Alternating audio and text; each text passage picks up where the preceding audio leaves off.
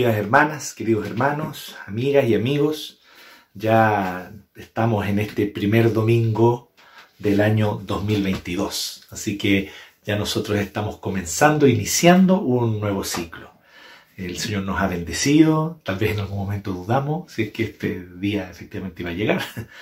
Eh, y gracias al Señor que así ha sido. Y ciertamente su nombre es alabado siempre, en cualquier circunstancia.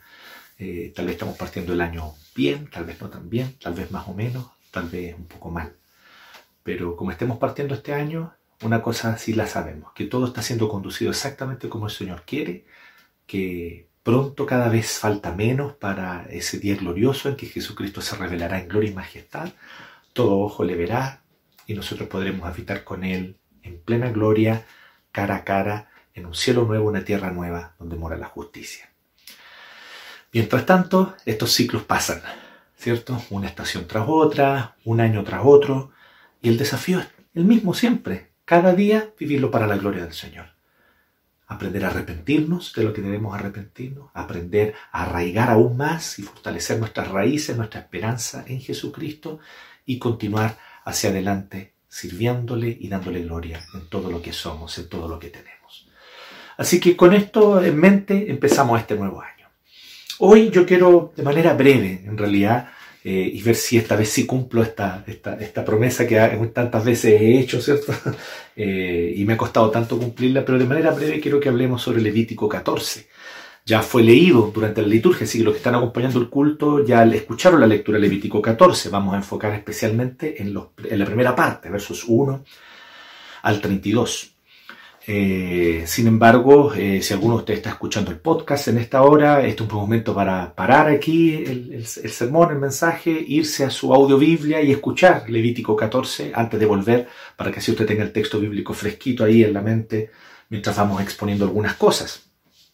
Porque lo que yo quiero en realidad es destacar eh, cuatro temas importantes a partir de este texto. ¿Y de qué trata Levítico 14? Entonces, primero, recordemos esto, Levítico 14 es una serie de instrucciones de qué hacer cuando las enfermedades cutáneas que fueron descritas con mucho detalle en el capítulo 13 y que nos expuso de, manera tan excelente nuestro presbítero Héctor la semana pasada, él nos habló sobre esta diversidad de enfermedades cutáneas, cómo se diagnosticaban, qué había que hacer y cómo se declaraba a alguien impuro en el sentido sanitario del término cuando alguien entonces tenía alguna enfermedad cutánea. Eh, así que esto estaba justamente en el capítulo anterior, Levítico 13. Ahora en el 14 nosotros entonces vemos qué hacer cuando estas enfermedades son sanadas. Y podemos decir que hay básicamente dos tipos de enfermedades cutáneas. Estoy haciendo una división muy burda, pero que esto es importante recordarlo. Cuando hablamos del 1500 a.C., Estamos hablando de muchas enfermedades cutáneas que podían sanarse y que con el tiempo se pasaban, eh, sarnas u otras que podían ser sanadas y que se pasaban con el tiempo, la misma tiña que incluso es mencionada, eh, en algunos casos se sigue extendiendo, pero en otros casos se detiene, en fin, hay enfermedades cutáneas que son sanadas. Pero estas personas con enfermedades cutáneas, debido a su alto nivel contagioso, digamos, a su alta contagiabilidad, no sé si existe la palabra, pero debido a, que se contagien muy fácilmente, entonces eh, ellos eran sacados del campamento, debían vivir fuera del campamento donde vivían los israelitas. Recordemos este, este territorio sagrado, este territorio santo, separado, donde al centro está el tabernáculo y alrededor están acampando las tribus de Israel. Y debía entonces estar afuera, y servir fuera del campamento la persona que tiene alguna enfermedad cutánea. Pero con el tiempo, si se sanaba, entonces aquí está todo el procedimiento, capítulo 14 de Levítico, para cómo la persona puede ser reincorporada a la comunión. Así que tenemos todo este tipo de enfermedades cutáneas, podemos decir de alguna manera, simples eh, o más sencillas. Pero hay otro tipo de enfermedades cutáneas donde principalmente está la lepra. Enfermedades que no tienen o no tenían en aquel tiempo, no tenían cura. No se les conocía una, una cura para ellas.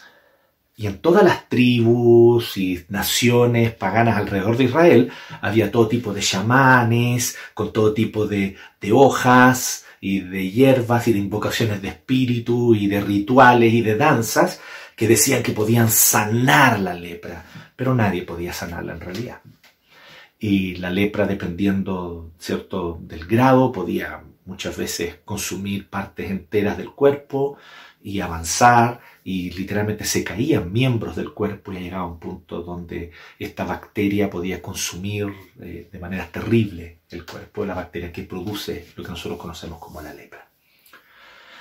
Hoy conocemos el tratamiento, hoy se sabe cómo tratarlo, hoy hay conocimiento de las bacterias, en fin, pero en ese tiempo no. Así que entre las enfermedades cutáneas, tal vez de, segundo tipo, como yo decía, están las más graves y está principalmente la lepra, que Además, tristemente, era relativamente común. Era relativamente común. Era una, enfermedad extrañísima que nadie la viera. No, era una enfermedad que era relativamente común. Así que tengamos esto en mente. El punto es que aquí es qué hacer en el caso de enfermedades cutáneas en general. Cuando son sanadas. Cuando la persona es sanada de esta enfermedad cutánea. Puede ser una sarna, una tiña o algo grave. Recordemos, para el contexto de 1500 a.C., grave para ese momento como la lepra. Entonces, eh, ¿qué hacer frente a eso? Y aquí está todas las instrucciones que ya nos dieron lectura, ¿cierto? Nuestros hermanos, el presbítero Felipe Alegría, con su esposa Carolina Lago, ¿cierto? Con su familia, ellos ya nos hicieron la lectura. Entonces, quiero simplemente hoy destacar cuatro temas a partir de esto. Quiero que seamos temáticos el día de hoy, destacar cuatro aspectos fundamentales cuando vemos esto. Y el primero de ellos, que destacamos de inmediato, es que Dios obra soberanamente la sanidad. Esto es lo primero que quiero destacar. Dios obra soberanamente la sanidad. Este es el primer tema que surge así, pero de inmediato leyendo el Levítico 14. ¿Por qué? Porque Levítico 14 dice así. El Señor le dijo a Moisés, esta es la ley que se aplicará para declarar pura a una persona infectada. Será presentada ante el sacerdote, quien la examinará. ¿Para qué? Miren lo que dice, para que el sacerdote compruebe, estoy leyendo el verso 3, que la persona infectada se ha sanado de su enfermedad. Ningún sacerdote sanaba. No hay absolutamente ninguna instrucción para sanar enfermedades cutáneas, para sanar la lepra. No existe. Bueno, en el caso de la lepra no existía tratamiento conocido en ese tiempo, por lo tanto era una enfermedad que era considerada incurable. Así que aquí Dios no está encargando ni está entregando ningún tipo de ritual chamánico, pachamánico, sobrenaturalista, New Age. No, Dios no está haciendo eso. Aquí una vez más, siguiendo la rigurosidad de un Dios soberano que creó el mundo natural para su gloria, entregándole leyes que han de ser por nosotros exploradas, descubiertas, conocidas, ¿cierto? A medida que la ciencia avanza, glorificamos a Dios como seres humanos, a medida que permitimos que medicamentos, que ciertas eh, curas, que vacunas vayan surgiendo, Dios es glorificado con esas vacunas, con esos medicamentos. El avance científico es una manera de explorar las causas y efectos de todas estas leyes naturales que Dios entregó en la creación. Pero aquí Dios no está hablando de ningún tipo de ritual o forma mágica para sanar nada ni a nadie. Es más, Él ni siquiera está aquí cuestionando el tema de si puede o no puede haber un tratamiento médico. tal vez lo pueda haber. Dios no lo está ni, ni siquiera eh, prohibiendo ni impidiendo, que no está diciendo no, no busquen sanar la enfermedad. En ningún caso Levítico dice eso. En toda la Torá ningún caso dice eso. Lo único que se dedica es lo siguiente. El sacerdote debe identificar si alguien está enfermo.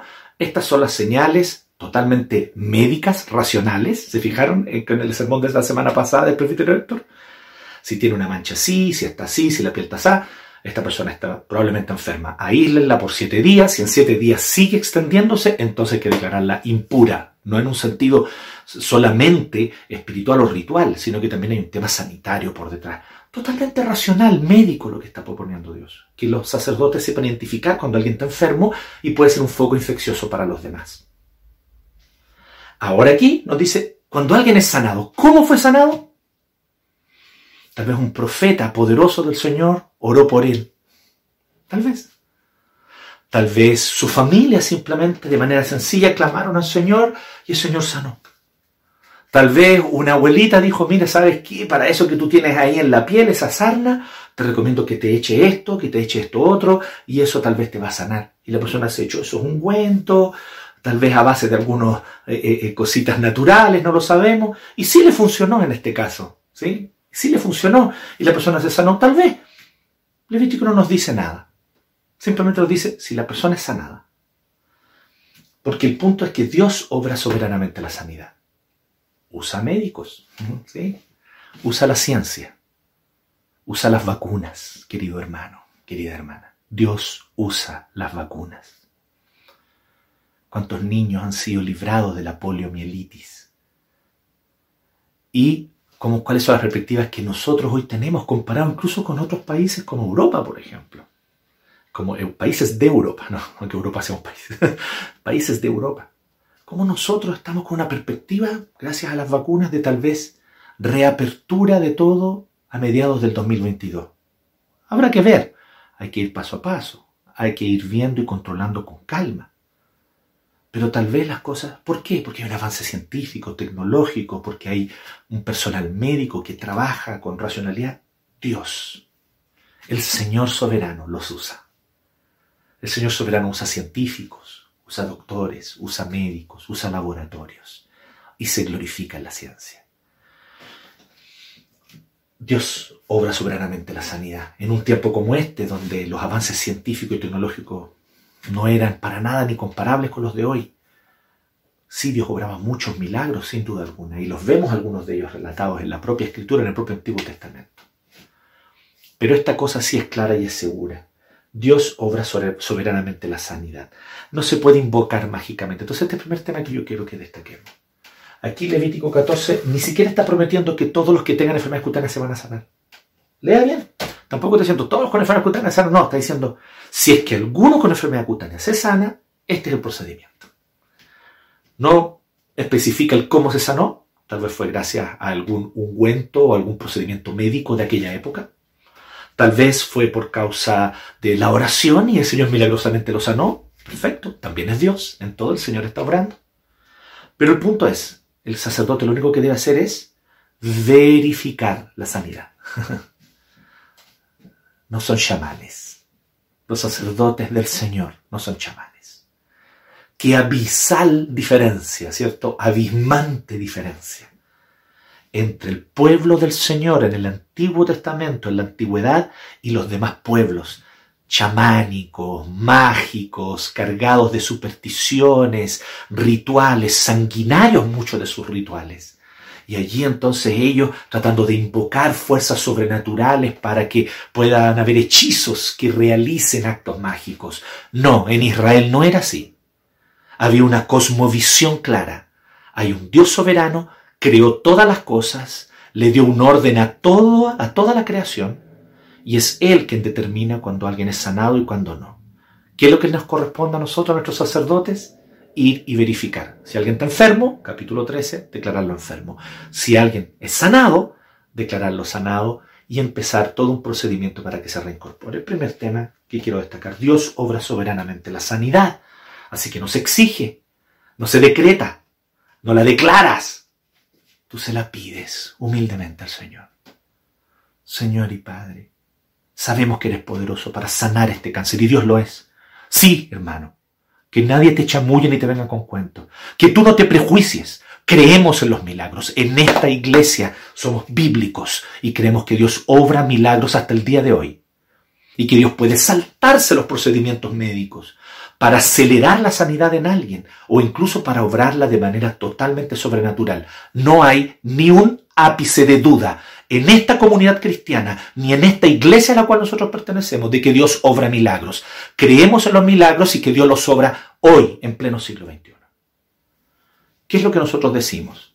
Que esos milagros son soberanos. Ahí está la diferencia. Yo no los decreto. Yo no controlo a Dios no dependen ni siquiera de cuánta fe yo tenga, dependan de Dios que tiene un actuar soberano. Y en ese sentido, jamás nos negaremos a declarar que algo es milagroso cuando así ha sido. Y a darle toda la gloria a Dios. Pero también glorificamos al Señor, lo llenamos de honra y gloria porque Él es el que debe ser glorificado cuando un tratamiento médico sale bien. Porque cuántos tratamientos médicos lamentablemente no funcionan del todo bien no tienen todos los resultados esperados. Se trabaja, ¿cierto?, con una curva normal, no hay un 100%, lo máximo que se puede aspirar a veces un 98, 99%. en el mejor de los casos, y hay muchos tratamientos que tienen un 70, un 60% de efectividad. Entonces imagínate, ¿cómo no glorificar a Dios cuando un tratamiento médico resulta bien? Dios es glorificado, no el médico, no la clínica, no el hospital, no el servicio de salud. Dios es glorificado. A Él le damos toda honra y gloria porque Él usa también los tratamientos médicos. Así que ese es el punto. Dios obra soberanamente la sanidad. Es el primer punto que nosotros que yo quiero destacar, que el primer tema.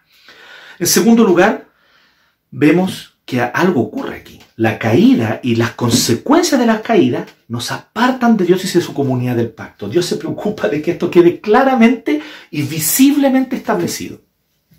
La, caída es este hecho histórico de cuando nuestros primeros padres desobedecieron a Dios y el pecado entonces entró a la humanidad. No sabemos exactamente qué fue lo que ocurrió. Yo no puedo explicarte exactamente y con precisión qué fue lo que pasó, pero una cosa sabemos, la creación se echó a perder. Algo muy malo pasó allí. Esta relación eh, eh, simbiótica que teníamos con microorganismos, con microbios, que muchos de ellos nos ayudan a la digestión, nos ayudan a un montón de procesos que son naturales de nuestra vida, de, nuestra piel, etc. Los microbios forman parte de nuestra vida y tenemos en general una relación simbiótica con muchos de ellos. Pero, pero por causa de que el pecado entró, por causa de la caída, muchos de esos microbios se volvieron contra nosotros. Y ahora entonces esos microorganismos, bacterias, virus, etcétera, varios de ellos entonces dañan, nos parasitan y nos minan y destruyen nuestra salud. El punto es, con la caída entraron las enfermedades. Y con la caída, incluso, porque dice así la, palabra de Dios en Génesis 3, la tierra será maldita por tu causa, le dijo al Señor. O sea, hay una maldición en la creación. Tanto así que incluso hay cosas en nuestro ADN, en nuestro código genético, que pueden venir no de la manera como Dios lo diseñó, a causa de la caída. No estoy diciendo con esto que esas sean consecuencias directas de un pecado. Ah, el papá pecó y por eso entonces el niño nació con una malformación. No, no estamos diciendo algo tan burdo como eso, estamos hablando en términos más genéricos. La caída hizo que el pecado entrara al mundo y con esa entrada del pecado al mundo, a la creación, también muchas cosas se vieron dañadas, torcidas y hoy día hay una serie de condiciones con las que muchas personas incluso nacen y que son condiciones que no son parte del diseño original de Dios pero son condiciones con las cuales debemos aprender a vivir. Y yo les doy un ejemplo mío aquí directo. Esta condición, por ejemplo, mía. Esta miopía, este estigmatismo, que me quito estos lentes y veo pixelado aquí todo delante mío, veo todo, veo puros píxeles en vez de ver la cámara, pero ahora me lo pongo y puedo identificar la cámara. Así es, por ejemplo, como la, la creación quedó dañada por el pecado. El punto es la caída y sus consecuencias nos apartan de Dios y de su comunidad del pacto. Y Dios quiere que el pueblo entienda esto claramente. Por eso, yo sé que esto es una referencia tal vez no tan directa al 14, sino más al 13, que lo expuso el presbítero Héctor la semana pasada, pero muy importante para tenerlo claro. Es importante recordar que quien entonces se le declaraba que tenía una enfermedad cutánea debía salir del campamento. Ya no podía vivir con los demás israelitas. Tenía que salir del campamento, porque este campamento, recordemos, era una zona geográfica era un territorio donde al centro está el tabernáculo y alrededor están las tribus de Israel acampadas. Está el tabernáculo al medio, alrededor las tribus de Israel acampadas. Así, entonces, la persona que tiene una enfermedad cutánea tiene que salir del campamento y no puede entonces más vivir con los demás.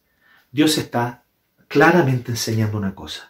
Dios está dando una señal, una señal visible, clara la caída y sus consecuencias nos apartan de Dios y también nos apartan de su comunidad del pacto.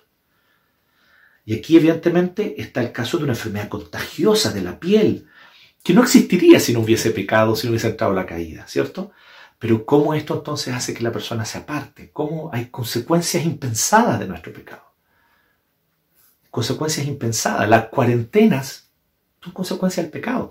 En un mundo sin pecado no hay cuarentenas. ¿Sabías esto? Sí. Un mundo sin pecado, no afectado por la caída, nunca habría habido y nunca habrían cuarentenas, porque no habrían enfermedades contagiosas. Pero la razón por la que hay cuarentena es porque estamos en una condición caída. Entonces, esa cuarentena que ha dañado tanto nuestra salud mental, que ha traído a muchos de nosotros, ¿cierto? Un tiempo difícil de estrés, a muchos de depresión, ¿cierto? Ansiedades muy difíciles de, de enfrentar. Este tiempo de cuarentena tiene que ser un recordatorio para ti, mi hermana, que habitas un mundo caído. Para ti, mi hermano, que habitas un mundo caído. Así que recordemos esto, este segundo tema que se levanta a partir de este texto. Un tercer tema que se levanta a partir de este texto es que Dios envía a sus representantes para buscar a los apartados. Este tercer tema me llama mucho la atención porque cuando dice al inicio, dice así, que el sacerdote examinará a la persona fuera del campamento. Entonces, primero hay una primera parte donde el sacerdote va y la examina fuera del campamento, y después una segunda parte donde la examina adentro, no, no solamente adentro del campamento, sino ya adentro del patio del tabernáculo, ya en el centro de este territorio santo donde están las tribus acampadas alrededor y el centro del tabernáculo. ¿Se recuerdan? Entonces ahora entonces lo invita acá. Pero esa es la segunda parte. La primera parte es afuera. ¿Qué significa esto? Que este sacerdote tenía que ir cada cierto tiempo a hacer una ronda fuera del campamento a ver cómo estaban los que habían tenido enfermedades cutáneas. Entonces salía fuera del campamento y los iba a ver. Hola, hola, ¿cómo están? ¿Cómo va? Muéstrame su llaga, muéstrame. Y de repente alguien venía y decía, sacerdote, mire, ¿Se acuerda que yo tenía unas manchas acá? ¿Se acuerda que yo tenía, tenía una tiña? ¿Se acuerda que yo tenía, no sé, una sarna, lo que fuera? Mire, mi piel está buena de nuevo, la veo buena, ¿la puede revisar? Y entonces el sacerdote tenía que ir afuera del campamento. Porque recuerden, estas personas estaban prohibidas de entrar al campamento. Así que no era como, oh, estoy sanado, puedo volver a entrar. No podía volver a entrar. Él no se podía autodeclarar limpio. Tenía que quedarse afuera y tenía que ir el sacerdote afuera a verlo donde estaba. Entonces sacerdote salía, muy probablemente que tenía que hacer el sacerdote rondas eh, sistemáticas, regulares, cada cierto tiempo, una vez al mes, cada 15 días, no lo sé, pero cada cierto tiempo el sacerdote tenía que salir afuera del campamento e ir a revisar a los, a los que estaban con enfermedades cutáneas. Y si alguno de ellos, sobre todo estas enfermedades más simples, ¿no? Una sarna, una tiña, estaba sano, entonces él veía y decía, ya, bien, todo indica que has sido sanado, entonces, lo que tienes que hacer es afeitarte, etcétera, etcétera, bañarte, puedes volver al campamento, pero no puedes dormir en la tienda de tu familia todavía. Tienes que dormir afuera. Vas a estar siete días durmiendo afuera y luego vas a venir al tabernáculo donde haremos la segunda parte del ritual en caso que tú efectivamente sigas limpio. Y eso era. Entonces, lo que está diciendo muy interesantemente, o el tema que me parece que se levanta a partir de esto, es que Dios envía a sus representantes a buscar a los apartados. Pero quiero que tomes nota de esto. Ya dijimos, solo para repetir lo que ya hablamos primero, no van a sanarlos. Los sacerdotes no van al campamento a san no van fuera del campamento a sanarlos. Van a buscarlos a ver si ya están sanados. Van para verificar que estén sanos. Como muy bien nos exponía el presbítero Héctor la semana pasada, en general las enfermedades cutáneas, pero sobre todo la lepra, eran un símbolo y son tomadas en la Biblia como un símbolo del pecado. El pecado que nos distancia de Dios, el pecado que nos distancia unos de otros. Así que esta persona obviamente termina fuera del campamento, viviendo fuera del campamento como una señal clara de que el pecado nos distancia de Dios y nos distancia del pueblo del Señor. Y allí entonces está la labor que nosotros, los pastores y presbíteros, hacemos de buscar. Pero aquí también hay una confusión. Ir a buscar al apartado no significa que si yo los voy a buscar, los voy a convencer y ese apartado va a volver al Señor. No, si tomamos esto de manera simbólica, como un símbolo del pecado, ¿no? Y aquí está la persona apartada por su pecado, está lejos, y entonces el sacerdote, nosotros no somos sacerdotes, el pastor no es sacerdote, ningún presbítero es sacerdote, ¿cierto?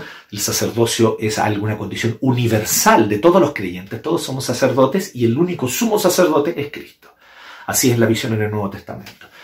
Sin embargo, este sacerdote con una especie de labor casi pastoral, ¿cierto? Va a buscar y va a revisar cómo está aquel apartado, aquel que tuvo que ser apartado a causa de su enfermedad. Pero él va a verificar si está sano.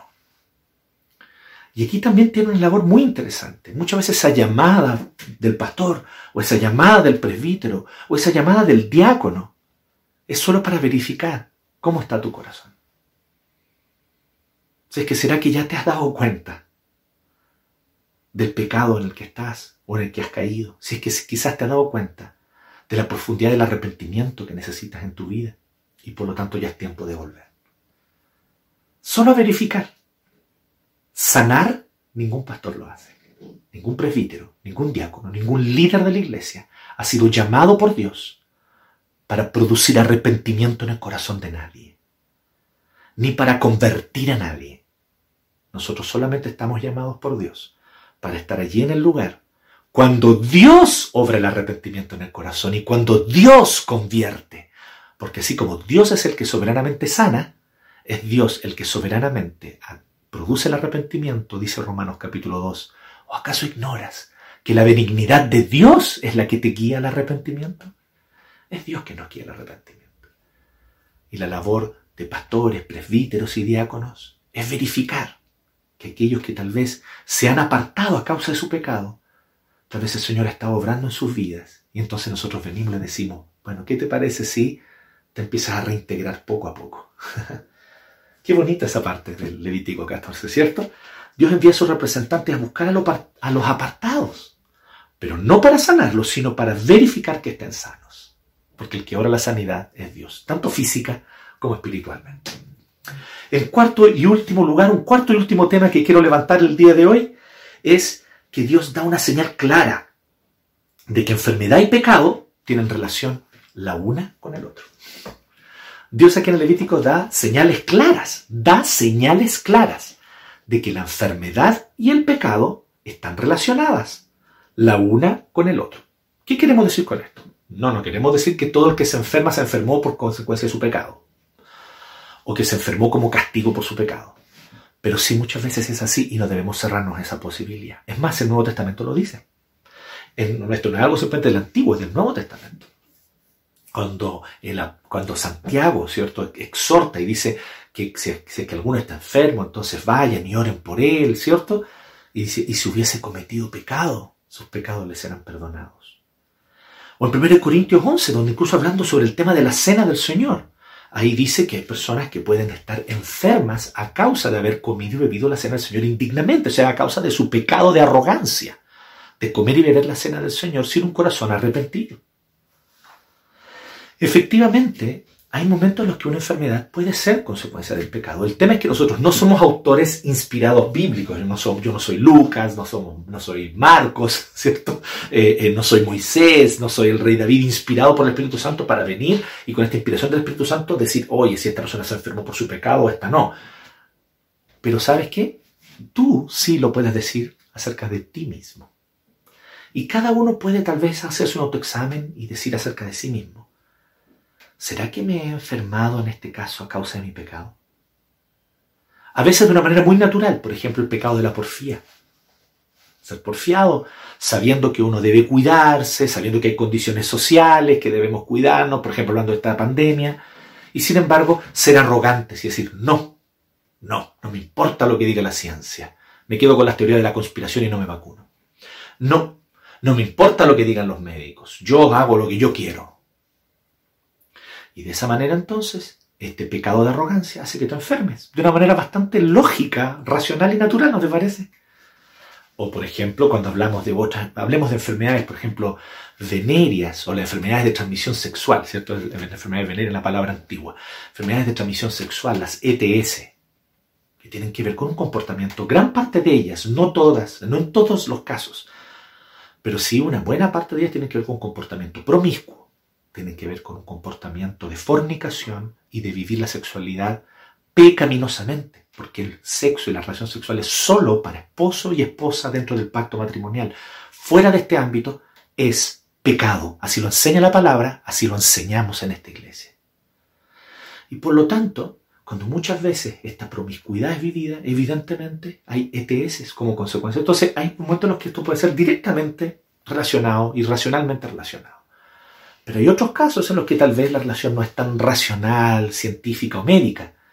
Pero si alguien se da cuenta, chuta, me, aparte del Señor, blasfemé contra Él, ninguneé su nombre, no sé lo que hiciste. Hoy estás enfermo y te das cuenta que esta enfermedad de alguna manera viene a recordarte que tienes que volver a Dios. Entonces ahí están las palabras de Santiago en el Nuevo Testamento. Si estás enfermo, pues bien, los presbíteros iremos a orar por ti.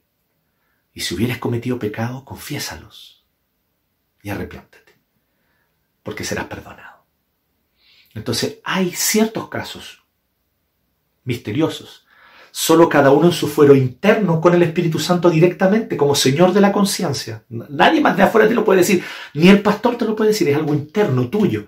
El Espíritu Santo directo con tu conciencia y con tu corazón. Tal vez sí hay momentos en los que te enfermas a causa de tu pecado. Pues bien, Dios da señales claras de que enfermedad y pecado tienen una relación la una con el otro. Y si es que no hay una relación directa, entonces siempre hay una relación indirecta. ¿Y cuál es? La que dijimos al inicio. No habría enfermedad en el mundo si no hubiese habido la caída. Cuando nuestros primeros padres pecaron, tú y yo estábamos en Adán y en Eva pecando. Porque ellos son nuestra cabeza pactal. Eso significa que tú, mi hermana, tú con nombre y apellido, tú, mi hermano con nombre y apellido, tú estabas allí en Adán, tú estabas en Eva, pecando, desobedeciendo y siendo rebelde a tu Dios que te entregó un jardín pleno de vida y abundancia. Pero tú, revelándote de manera suspicaz contra Dios, decidiste pecar en Adán y en Eva. Por eso somos culpables del pecado de Adán y Eva, porque estábamos nosotros en Adán y Eva. Ellos son cabezas de pacto, son representantes de toda la humanidad. Entonces, en ese acto de la caída, el pecado ingresó al mundo, la tierra fue maldita a causa del pecado, y entonces hay consecuencias de la caída, de las cuales la más notoria es la enfermedad. Entonces Dios da señales claras de que enfermedad y pecado tienen relación la una con la otra. ¿Cómo Dios da señales claras? Fíjense toda la segunda parte del ritual que se hace ahora dentro del tabernáculo, en el patio del tabernáculo. Hay corderos. Dice que hay que ofrecer sacrificio por la culpa. Hay palomas. Y estas palomitas entonces debe ser una sacrificada y derramada su sangre. Y la otra tiene que ser suelta para el desierto. Esto se parece mucho al ritual del día de la expiación, que es el día en el cual se limpiaban los pecados de Israel, que es, ya estamos llegando allí, ¿cierto? Es uno de los textos que vamos a ver ahora próximamente, que es el centro del Levítico, el día de la expiación, el Yom Kippur. Entonces, con esto en mente, nosotros nos damos cuenta que claramente hay una relación entre la enfermedad y el pecado. A veces directa, a veces no tan directa, otras veces indirecta, como este caso que yo les digo, por causa de la caída existen las enfermedades, de manera genérica.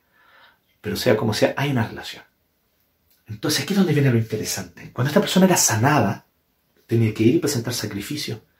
Un cordero era degollado, su sangre era derramada. Tenía que ir y presentar dos palomitas.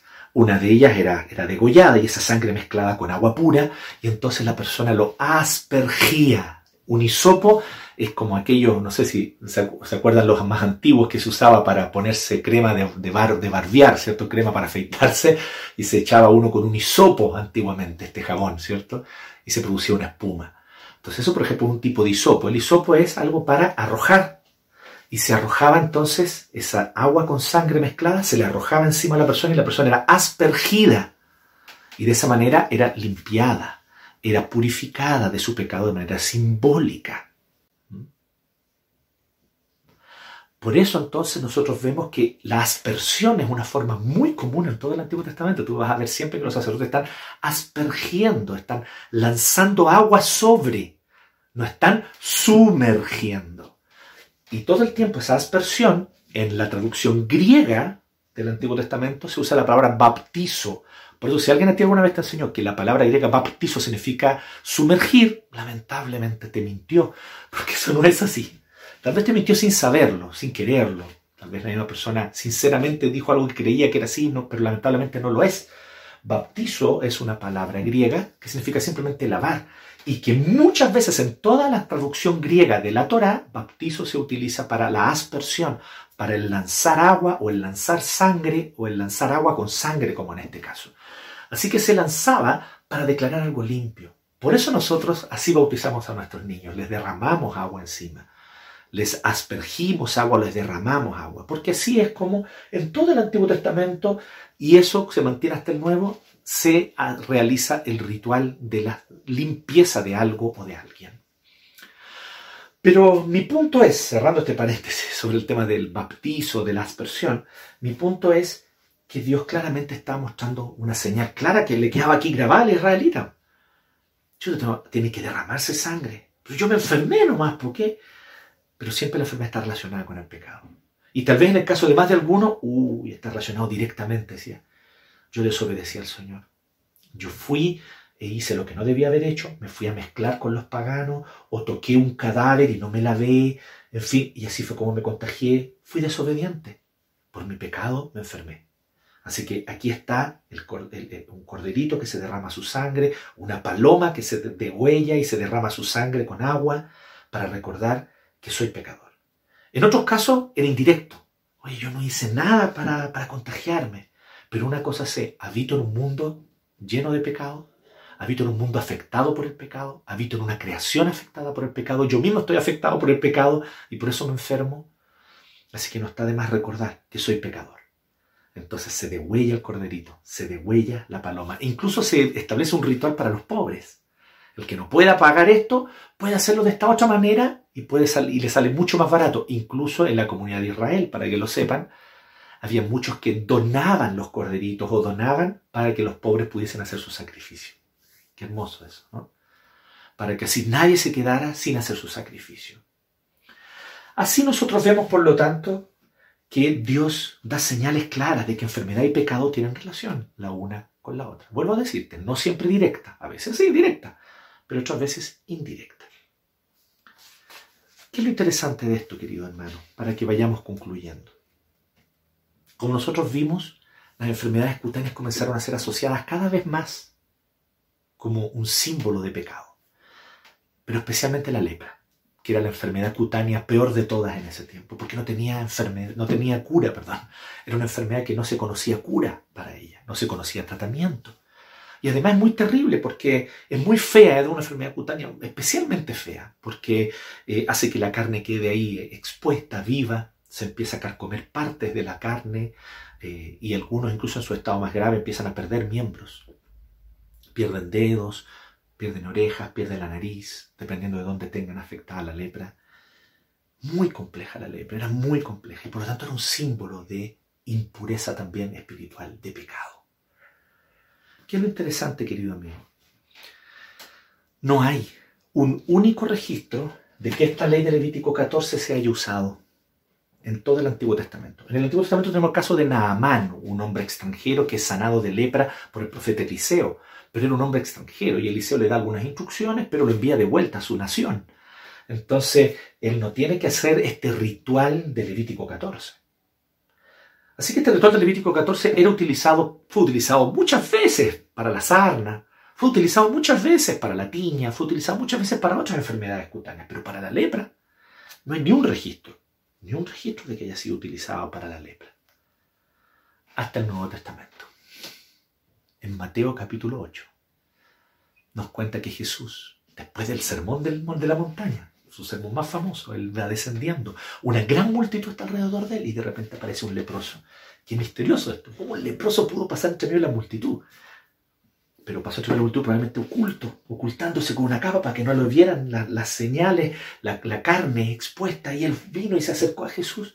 Y allí se descubrió probablemente ya delante de él y dijo, Señor, si quieres, puedes sanarme. Y entonces dice que el Señor lo tocó. Sí quiero, le dijo. Y lo tocó. ¿Qué es lo interesante? Que Jesús no necesitaba tocar para sanar. Te quiero decir este dato, ¿ya?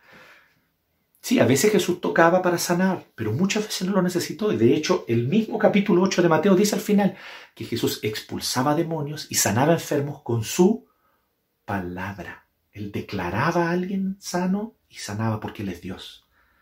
Él sí puede declarar. Tú y yo no, viles criaturas, no podemos. Pero Él es el creador, Él sí. Él declara y decreta. Tú y yo no. Es una patudez que tú y yo decretemos. bueno, así que Él viene y sana con su palabra. ¿Y por qué Él viene y lo toca? Casi transgrediendo la ley, porque no se puede tocar a la persona que está enferma. Pero lo toca porque Cristo es todo lo contrario en un cierto sentido, es todo lo contrario de lo que nosotros somos en este mundo. Nosotros somos sujetos que son totalmente contagiados por otros. Nosotros somos, perdón, objetos totalmente contagiables. Somos objetos contagiables. Yo toco un leproso, esa lepra viene a mí. Si yo toco un enfermo, esa enfermedad me puede contagiar. Si estoy en contacto con alguien que tiene una enfermedad respiratoria y estamos respirando el mismo aire y esos aerosoles que salen porque estamos sin mascarilla, pues bien, entonces esa, enfermedad, ese virus va a venir a mí. Yo soy un objeto de contagio, de, de contagiabilidad, soy un objeto contagiable. Pero Jesús es un sujeto de sanidad. Ahí está la diferencia. Jesús sí puede tocarlo. Y Jesús lo toca. No para sanarlo, porque después le dice, quiero, sé limpio. Y cuando, él, cuando le dijo eso, al instante fue sanada su lepra. Entonces, ¿por qué lo tocó? Para recordarle que él sigue siendo imagen y semejanza de Dios. Si estás con lepra, pero sigue siendo valioso.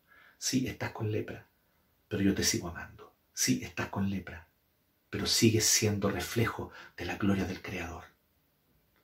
Así que yo te toco y te hago sentir valioso como individuo, como persona. ¿Y qué dice después Jesús? No le digas a nadie, le dice. ya había una multitud que vio esta cuestión aquí. Pero dice, no le digas a nadie. Ve al sacerdote y presenta la ofrenda que estableció Moisés para los que se sanen la enfermedad cutánea. Y aquí yo me pongo a imaginar la cara de ese sacerdote que le tocó recibir a este ex leproso. Si a lo mejor fue el mismo sacerdote que le decretó la lepra, a lo mejor ponte tú, aquí yo estoy imaginando, esto es pura especulación, la Biblia no nos dice nada de. Pero venir, oye, yo hace un año, hace dos años, yo te decreté leproso, yo te revisé la llaga y era lepra. Y te vimos leproso, cómo la lepra avanzaba en tu cuerpo. Y ahora vienes sano, con la piel como potito de guagua. ¿Qué te pasó? Qué tremendo testimonio. Jesús de Nazaret me sanó. Él solo dijo, sé limpio. Y al instante mi lepra desapareció. Pues bien, presenta tu corderito, presenta tu palomita, la vamos a mezclar su sangre con agua, te voy a aspergir para declararte ritualmente puro y todo el ritual del Levítico 14. Y la vamos a cumplir contigo. Pero ¿cómo eso habrá tal vez encendido el corazón de ese sacerdote? A lo mejor esperamos que sí. Porque después en el libro de Hechos nos enteramos de sacerdotes que llegaron a la fe de Cristo, llegaron a la fe de Jesús. Tal vez este fue uno de ellos, no lo sé. Que vio el poder de Jesús para sanar. Y tal vez vio y presenció y tuvo el privilegio de presenciar la única vez que esta ley del Levítico 14 se aplicó a un leproso. Tal vez, no lo sabemos. Pero una cosa yo sí sé y es con lo que quiero terminar el día de hoy. Sí, querido hermano, tu pecado es como una enfermedad horrible, contagiosa, y sin cura humana. Tu pecado es grave. Pueden ser malos pensamientos, rencores en tu corazón, pueden ser idolatrías, aferrándote a relaciones, a personas, a cosas, a objetos, a ideologías, a idearios. Es lepra, asquerosa lepra, horrible, que te deforma, que te daña, que te deja la carne expuesta, que te hace un paria, que te distancia de Dios y de los demás, que te hace una persona horrible, aunque fuiste creado imagen y semejanza de Dios. Esta mugre, esta contaminación, esta suciedad, esta fealdad, inundan tu corazón a causa de que no has querido acudir a tu Señor para que Él te sane. Te tengo esta maravillosa noticia. Jesús tiene el poder para sanar. Jesús te toca y te dice, ahí en donde estás en tu pecado, y te dice, te sigo amando. Pero justamente porque te amo, no quiero que sigas como estás. Sí, Dios te ama tal cual eres, pero te ama tanto que no te va a dejar como estás. Te quiere sanar, te quiere limpiar, te quiere hacer nuevo. Acércate a Jesucristo y esa lepra desaparecerá. Esa lepra se irá. Esa lepra será sanada. Esa lepra llamada pecado, esclavitud del pecado, rencor, odio, lascivia, codicia, idolatrías. El Señor te quiere sanar de esas lepras horribles. Y Él tiene el poder para hacerlo. Acude a Él, corre a Él, porque Él te limpia, te sana y te hace nuevo.